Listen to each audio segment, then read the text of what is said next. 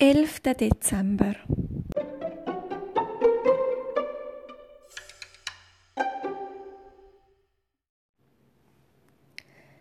Unsere Guetzli sind fertig, ruft der kleine Igel, der ein Bachblech aus dem Ofen holt.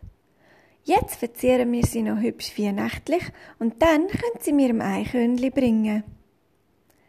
Sorgfältig bestreichen die Müsli die Guetzli mit weißem Zuckerguss. Jetzt sehen sie aus wie kleine Eiskristalle oder wie grosse Schneeflocken, lächelt der Müslibub. Darüber wird sich sein Eichhörnli ganz bestimmt freuen, sagt seine Schwester und streut ein paar Kügel drüber. Das glaube ich auch, lächelt der kleine Igel. Ein paar feine und mit viel Liebe bachne Gutzli sind doch die beste Medizin gegen schlechte Laune und Traurigkeit.